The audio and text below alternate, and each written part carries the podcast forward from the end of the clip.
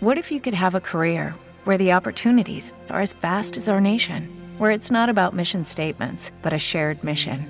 At U.S. Customs and Border Protection, we go beyond to protect more than borders from ship to shore, air to ground, cities to local communities. CBP agents and officers are keeping people safe. Join U.S. Customs and Border Protection and go beyond for something far greater than yourself. Learn more at cbp.gov/careers. Este es el programa del profe Morales por Actualidad Radio. 1020 y 1040 AM. Desde Palm Beach a Los Cayos. Por internet, profemorales.com. Soy Carlos Bustamante, conectado con ustedes desde el país del sol naciente, Japón, Sayonara. Bueno, Marcela, adelante. Como los está llamando gente desde lejos, para que sepan, los estoy llamando desde Singapur. Muy buenos días, profe. Yo estoy llamando desde China. Soy Pato Mier desde Buenos Aires, Argentina. Soy Alfredo Díaz Fernández desde las Islas Canarias, España. Con el profe Morales no existen las distancias. Usted está aquí junto al profe Morales para evolucionar juntos. Son las tres y media de la mañana y nos vamos a España. Vamos a estar en comunicación con el doctor Miguel Más Gese, doctor en astrofísica por la Universidad Complutense. Y desde el comienzo de su carrera ha estado muy involucrado en el desarrollo de instrumentación espacial en el marco de los programas de la Agencia Espacial Europea. Eh, estamos en contacto con él. En actualidad es director del Departamento de Astrofísica del Centro de Astrobiología. Doctor Miguel Más Gese, muy buenos días. Eh, eh, ¿Me oís? Sí, perfectamente. ¿Cómo está Ah, usted? sí, me ha sonado. Hola, muy buenos, muy buenos días. Muy buenas noches por allí. Muy buena mañana por aquí. Sí. Una bonita mañana de otoño. Sí, ya estamos en otoño. Bueno, acá no se siente tanto porque en Miami realmente ni nos enteramos de, de los cambios de Eso. estación, ¿no? Eso es lo que disfrutáis allí. Aquí sí que se nota los cambios de estación y el Ay, frío sí. que, que hará dentro de poco tiempo. Y más a usted que le gusta tanto andar por las montañas y todo eso, lo debe sentir mucho más, ¿no? Sí, se nota, sí. A mí me gusta, sí. A mí me gusta el otoño y me gusta el invierno con la nieve. Eh, doctor, ¿por qué no nos habla un poco del telescopio Apex, que va a buscar agua en el universo? Sí, Apex eh, es uno de los telescopios que hay en el hemisferio sur, en Chile. Eh, está junto con, con, con ALMA. Son lo que llamamos radiotelescopios. Son radiotelescopios porque la luz que ven no es la luz que vemos nosotros con los ojos normalmente, sino que es lo que llamamos nosotros luz en una longitud de onda mucho más grande, luz que no se puede ver con los ojos, pero que viene, eh, que se emite en muchos sitios del universo. Y lo que es interesante de este, este tipo de luz, de este tipo de radiación, es que muchas moléculas, como el agua, se pueden ver en radio. Entonces, con un radiotelescopio podemos ver dónde hay agua, podemos ver dónde hay otros compuestos, como monóxido de carbono, CO, u otras moléculas, y lo que hacemos es entonces grandes discos estos radiotelescopios son los que se ven, por ejemplo, en la película Contact, donde se ve allí un- una matriz de muchos radiotelescopios blancos enormes, unos platos enormes mirando al cielo, y con esos aparatos lo que conseguimos ver es dónde hay agua en el universo. Y bueno, Apex está dentro del proyecto ALMA, en el hemisferio sur, y se están haciendo muchísimos avances y en, en total es un sistema con muchísimas antenas. La importancia que tiene para los astrónomos es que al poner muchas antenas juntas podemos ver detalles muy chiquititos. Entonces, estamos empezando a ver dónde hay agua, dónde hay moléculas en el medio interestelar, cómo son, cómo se han formado, de dónde vienen, y lo que encontramos es, eh, es sorprendente. O sea, realmente el medio interestelar no es tan, tan yermo, tan vacío como, como pensábamos, sino que encontramos de todo. Encontramos vapor de agua, encontramos mm, hielo, encontramos eh, hidrocarburos, metano, etano, encontramos compuestos muy complejos, encontramos básicamente todos los elementos y todas las moléculas que son necesarias para, para formar vida en un momento o en otro. Entonces, ahora con APEX, con ALMA, con estos radiotelescopios del hemisferio sur, se pone en el hemisferio sur sobre todo porque se puede ver el centro de la galaxia, que desde el hemisferio norte no se puede llegar a ver. Pues con todos estos telescopios estamos apuntando al cielo para ver exactamente qué moléculas hay, dónde están las moléculas, cómo son, de dónde vienen y cómo más tarde, más temprano, se fundarán, caerán en algún planeta, formarán océanos y bueno, pues formarán entornos como la Tierra. Quiere decir, doctor Miguel Masgers, que estamos proyectando el futuro o la posibilidad de lo que va a ser el futuro de distintas áreas del universo o distintas eh, formas en, en los distintos planetas del universo o galaxias. Bueno, estamos estudiando cómo será, estamos estudiando las condiciones que se van formando y a partir de ahí pues podemos pensar cómo evolucionará. Eh, nosotros tenemos un sistema solar que es el nuestro, que se formó hace 5.000 millones de años aproximadamente, pero encontramos otros que se están formando ahora, encontramos otros que ya llevan unos cuantos millones de años. Entonces, eh, con estos estudios, lo que estamos viendo es cómo está ocurriendo en otros planetas, en otros sitios de la galaxia, cómo está ocurriendo lo que ocurrió en nuestro sistema solar hace muchos miles de millones de años. Entonces, podemos entender mejor qué es lo que nos pasó, podemos predecir qué es lo que pasará en estos planetas, en estos sistemas nuevos que vemos, y podemos ver también qué es lo que nos pasará a nosotros, porque también estamos viendo estrellas que son como el Sol, pero que están muriendo ya. O sea, podemos estudiar qué le pasará a nuestro Sol y de hecho lo que sabemos no es muy prometedor. Dentro de cuatro mil millones de años el Sol se hinchará, se comerá la Tierra y, aquí quedará muy poco. Ahora hago una pregunta. ¿Quiere decir que tendremos nosotros la posibilidad de, de, de, ver nuestro destino? Ya la tendremos, ¿no? Igual que, que diríamos que uno se va a morir eh, más tarde o más temprano, de la misma manera que el destino para eso también está en las estrellas.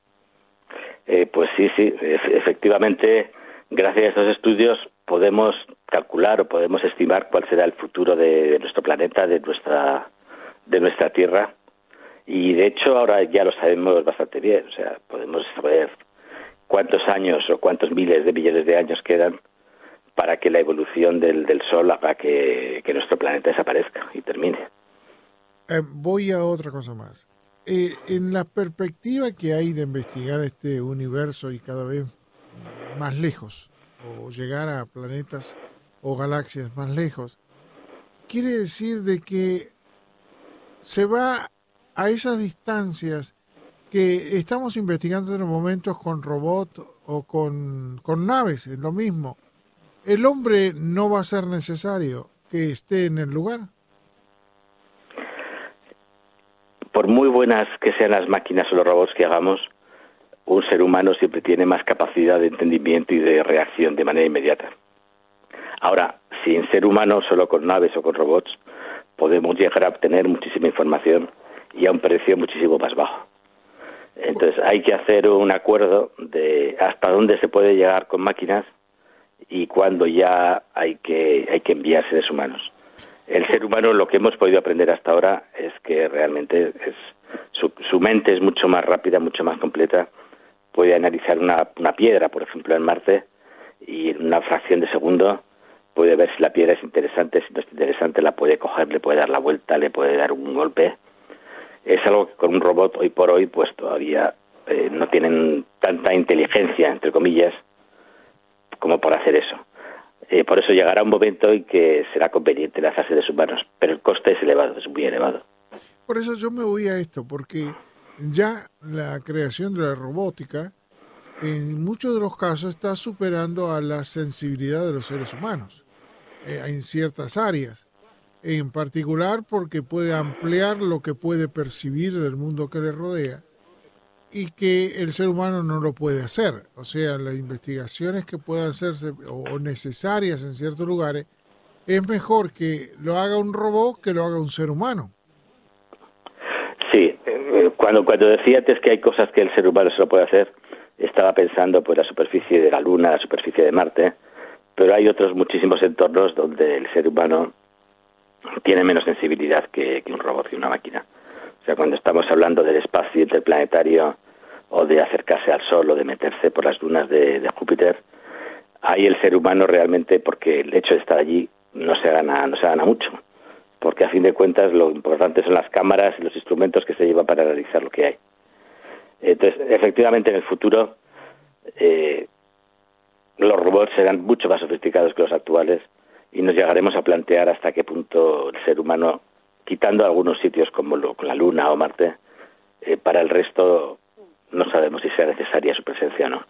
Porque ahí es tan apasionante eh, lo que sea, el, cómo está avanzando eh, la inteligencia artificial, que van hasta los propios seres humanos se van a poder ampliar su percepción de sensibilidad del mundo que les rodea, porque la verdad que no vemos nada, o de alguna manera vemos muy limitadamente las posibilidades de ver la realidad del universo y, y trasladarnos a ciertas distancias que, por ejemplo, me llamaría mucho la atención y esto sé que usted eh, me, me, podría responder mucho de estas cosas y por eso me atrevo a preguntarle. Yo hago una pregunta, si nosotros tuviéramos una nave eh, cualquiera y nos separaríamos de la Tierra dos mil años, ¿qué estaríamos viendo de la Tierra? Si nos separáramos dos mil años luz de la Tierra. Sí. Eh, ¿Qué estaríamos viendo de la Tierra? Pues estaríamos sí. viendo, cuando llegáramos allí, estaríamos viendo la luz que hubiera salido de la Tierra dos mil años antes. Quiere decir de que si tuviéramos esa posibilidad, tanto en una nave o posibilidad de hacerlo eh, de alguna manera, estaríamos pudiendo revisar la Tierra que, Jesús, que Jesucristo, para dar una idea a la gente que lo está escuchando, estuvo caminando por acá. Eso no es posible. Hay un pequeño detalle que eso no es, no es posible, porque si nosotros nos fuéramos con una nave, tardaríamos más de dos mil años en llegar a donde fuera. Con lo cual, nunca iríamos a la velocidad de la luz, siempre iríamos un poquito más despacio. Que la física nos impide ir más, más rápido que la velocidad de la luz. Entonces, cuando miráramos a la Tierra, veríamos lo que pasó dos mil años antes, pero ya sería posterior a nuestra partida desde la Tierra. Sí, pero... Nunca podemos llegar a ver el sitio donde estamos antes de que nosotros hayamos estado. No, no es fácil de, de ver, esto es todo relatividad especial, que ahora se cumplen 100 años de, del descubrimiento de la formulación de, de, la relatividad. Entonces, cuando se hace el estudio fino de estos detalles, hay puntos, hay conexiones que hacen que eso que me dice no sea posible. Okay. O sea, no, no, nunca podemos llegar a ver, por lo menos con la física que conocemos hoy en día. O sea, a lo mejor hay otras maneras de cambiarlo o hay otras maneras de hacerlo. Pero con la física que conocemos hoy en día no podemos llegar a ver nuestro pasado. Por ejemplo, a mí me sorprende, por eso le hago esta pregunta, ¿no? En, en el aspecto de, de, los viajes más allá de lo que estamos acostumbrados. Eh, por ejemplo, si nosotros eh, ten, estamos en la Tierra y nosotros creemos que la Tierra está parada y que nosotros somos los que nos movemos y medimos la velocidad de caminar, un kilómetro, dos kilómetros a, a 200 millas por hora un vehículo o lo que sea. Pero la Tierra está viajando en el universo y nosotros no lo percibimos. Y lo está en relación a distintos astros, nuestra velocidad se va incrementando y nosotros no percibimos nada, nos ponemos de cabeza, de pie, eh, giramos alrededor del centro de la galaxia, giramos alrededor dentro del Sol, las galaxias en conjunto viajan en el universo, algunas se separan unas de las otras y nosotros no tenemos la menor idea de eso está pasando. Quiere, podrá ser, podrá ser igual que al separarme de la Tierra, que cuando uno está en una bola de gravedad, este campo de gravedad hace que se anule los efectos de quien está dentro de la bola. O sea que la bola podrá estar viajando a velocidades, pero los que están adentro no tienen, no tiene efectos con lo que está pasando afuera. Eh, de alguna manera, eso es verdad. Es eso también es algo que, que estudió Einstein con la teoría de la relatividad y efectivamente eh, nosotros no percibimos la, la velocidad. La velocidad no es un término absoluto, siempre es una velocidad de algo con respecto a algo. Y efectivamente nosotros nos estamos moviendo, la Tierra se mueve alrededor del Sol y el Sol alrededor de, de la galaxia, pero ocurre un poco lo mismo que cuando nos subimos en un avión, por ejemplo. En un avión nosotros no sentimos que estamos moviéndonos a casi mil kilómetros por hora. Únicamente vimos el ruido, el ruido externo que hace el aire. Si fuéramos en una nave espacial que no hay aire fuera, ni siquiera oiríamos eso. O sea, la, la velocidad no produce ningún efecto que el ser humano pueda percibir. Únicamente lo puede percibir pues cuando ve que las casas van pasando a tu lado, pues vas a un tren y las casas o los árboles van pasando a tu lado y dices, ah, pues debo de ir rápido. Pero no tienes ni idea de si vas a 100 kilómetros por hora o a 300 kilómetros por hora. Pero tendría el efecto de inercia, o sea que si se para ese vehículo, vehículo en que vamos, nos estrellamos contra la, con la pared. Sí. Cuando, cuando vamos a una velocidad constante, eh, no percibimos nada. En el momento en que hay un cambio de velocidad, ahí sí que notamos el efecto. Entonces, todas estas velocidades, todos estos movimientos que hacemos en, en el cosmos son a velocidad prácticamente constante, con lo cual no llegamos a percibir eh, prácticamente nada. Qué interesante, ¿eh? Que, que Si, de golpe una- se para la galaxia, saldríamos despedidos. O sea, si de golpe la galaxia dejara de rotar y se parara, pues entonces saldríamos completamente despedidos. No contra la pared porque no la hay, saldríamos despedidos al cielo. Tal cual, pero bueno, eso no va a pasar, obviamente. Por eso digo, Antes, lo, lo, lo que me decías de los, de los sentidos, el ambiente de la sensibilidad, realmente nosotros los astrónomos nos vemos muchas veces como si nuestros telescopios que escudriñan todo el cielo fueran una, extensión de, de nuestros ojos. Nuestros ojos solo pueden ver un trocito muy pequeño del espectro electromagnético de la luz, lo que llamamos la luz normal, pero gracias a nuestra instrumentación es como si fueran otros ojos que tenemos puestos fuera de, del cuerpo y que nos están enviando la alimentación de la luz que llega ultravioleta, la luz que llega en radio, la luz que llega infrarroja, la luz que llega en rayos X. Es, de alguna manera estamos ampliando la capacidad de, de meter eh, sensaciones, nuevas sensaciones, nuevos estímulos al cerebro. Entonces, efectivamente, todos estos instrumentos, incluso cuando mandamos un robot a, a las lunas de, de Júpiter, eh, lo que están haciendo es ampliar nuestra capacidad de, de sensibilidad, de sensación, hasta un extremo enorme si lo comparamos con lo que había hace un par de siglos. a eso es lo que voy. Quiere decir que el avance que hemos tenido nosotros sería muy difícil ir a- al año 1900, un ejemplo, ¿no? Para que sea entendido también por el público. Si nosotros viajaríamos al año 1920, no, nos- no, no lo entenderían a usted para nada. Probablemente no, probablemente pensarían que eh, estaba loco, estaba delirando, tenía ideas raras, como decían por entonces. Es que ese señor tiene ideas muy raras, no hay quien le entienda.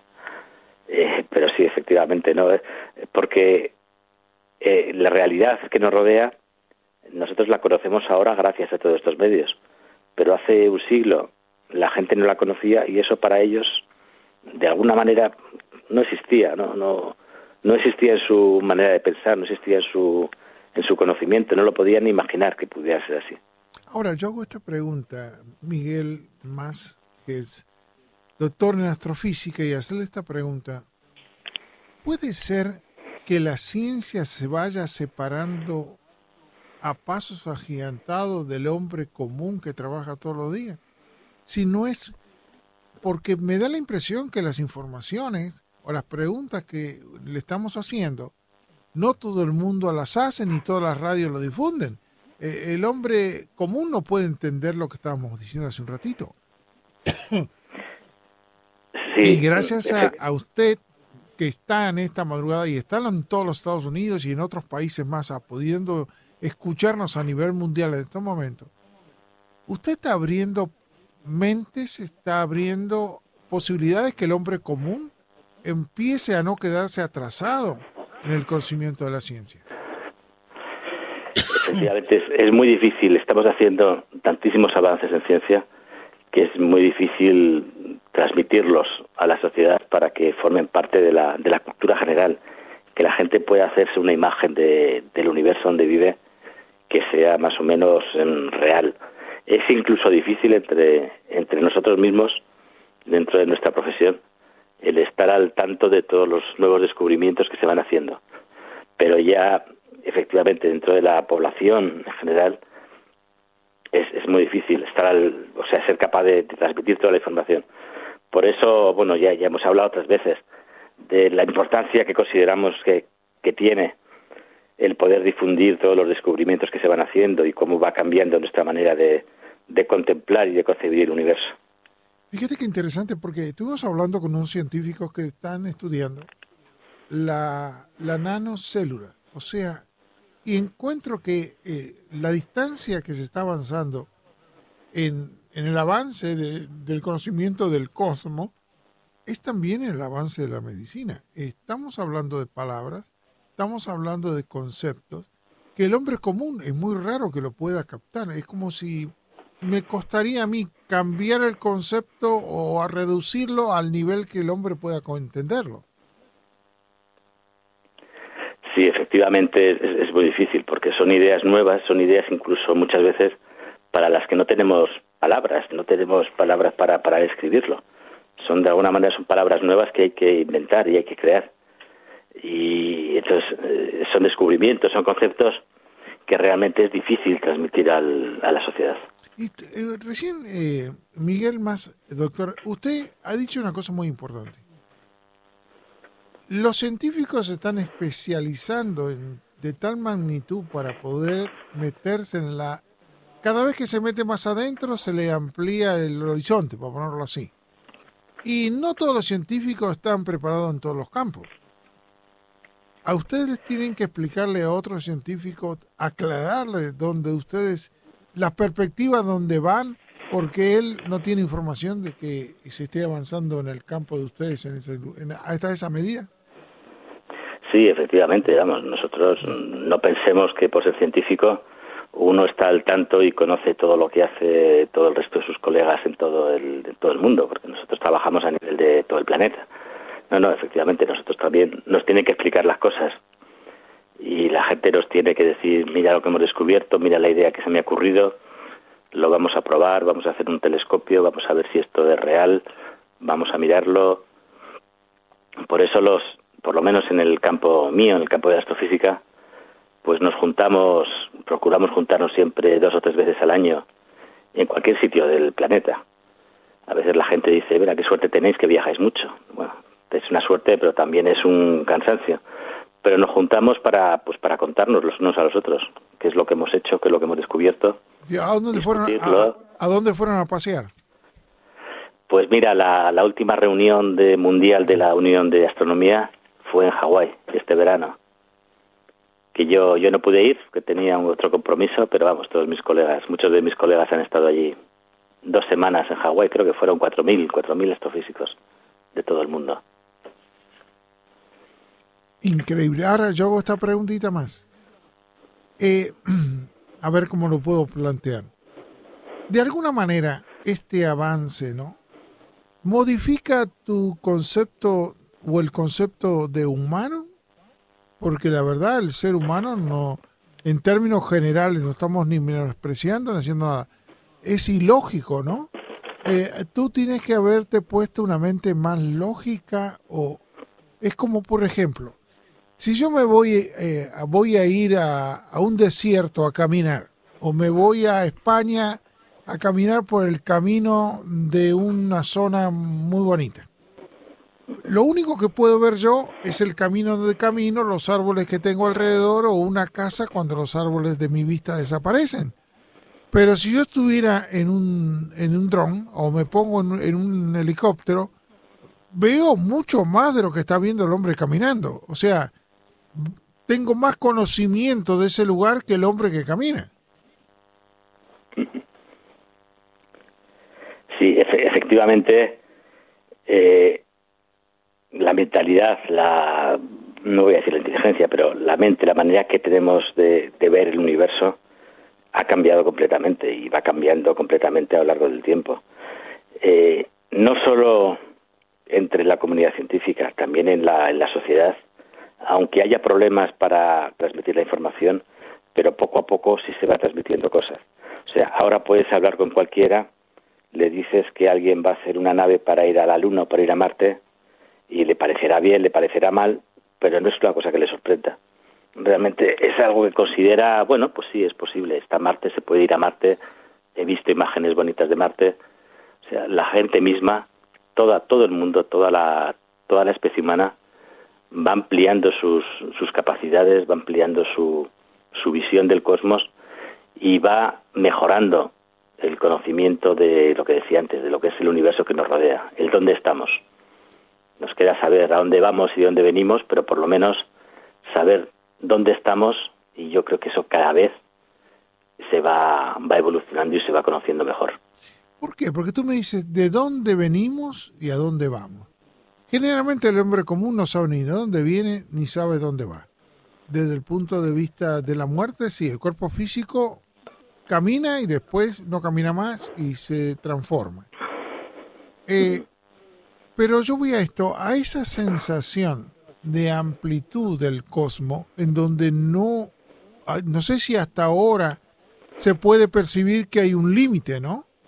O, o, solamente se hace un límite hipotético de acuerdo a nuestras percepciones eh, mecánicas o ampliadas, pero siempre eh, hay un tope de ignorancia por, que adolecemos de que lo que falta. Eh, sí, efectivamente nosotros lo que sí hemos podido descubrir o estamos descubriendo, vamos avanzando poco a poco, cuando digo de dónde venimos, es cómo nos hemos formado. Nosotros los astrónomos hemos podido llegar a los límites que podemos ver, que son los, para nosotros el límite es hasta donde podemos ver. Hemos podido estudiar cómo se han formado todos los átomos de nuestro cuerpo, cuándo se formaron, el hidrógeno al principio, que es el, el más abundante, el oxígeno y los demás elementos después en los hornos de las estrellas.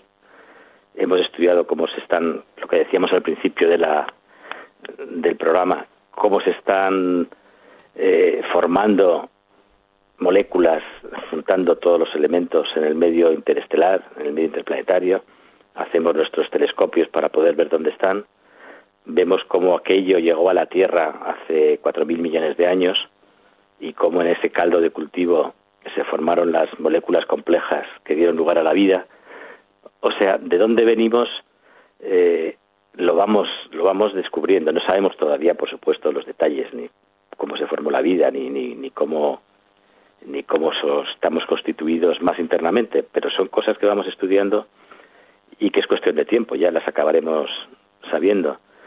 Y, efectivamente el, el, hombre de común en, la sociedad normal eh, a tanto no llega. O sea, eh, son, son conceptos que quitando algunas personas que tienen especial interés en, informarse o en, conocer, en comprender de esto, eh, esta visión cósmica que tenemos los, los científicos, la gente todavía no la tiene.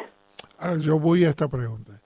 ¿Es tan importante, doctor Miguel, que realmente necesitamos que si, como usted hace y como hacen los científicos europeos, de transmitir al público común cosas en donde el avance está a paso agigantado, porque para mí es un placer que nos permita entrevistarlo otra vez y poder seguir hablando de todas estas cosas para contribuir a que de alguna manera la sociedad común se vaya informando para seguir este avance vertiginoso que está en todos los campos de la ciencia.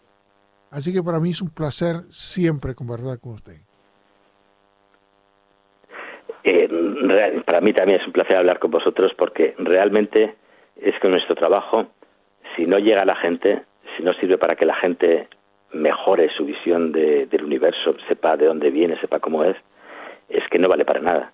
Hay otros trabajos de investigación que, bueno, tú puedes descubrir un nuevo semiconductor, puedes descubrir un nuevo componente electrónico, puedes hacer una, una cámara de fotos mejor, más moderna, pero lo que hacemos nosotros, los científicos, pues en el campo de la cosmología, de la astrofísica, si luego la gente no, no se entera de lo que estamos descubriendo, no sirve para nada. Es, es un trabajo baldío que queda en nuestros libros, en nuestras bibliotecas, pero que no sirve para nada. Realmente es un área de la ciencia especialmente bonita en el sentido de que es, son, son conocimientos que los investigamos para que la gente los conozca, para que la, la sociedad en global sea consciente y sepa cómo funciona el mundo alrededor suya.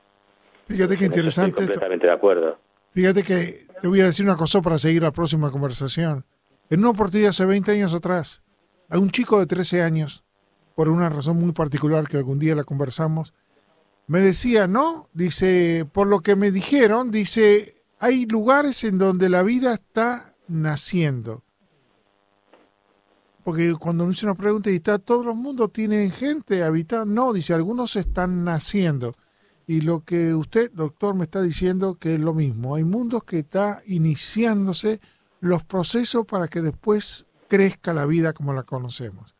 Un abrazo grandote que ya no, el, el horario me está cortando y una y gracias por estar haciendo esto con la comunidad mundial. Muchísimas gracias, doctor. Un abrazo. Miguel. Buenos días. Buenos días, hasta luego. Muy buenos días, gracias.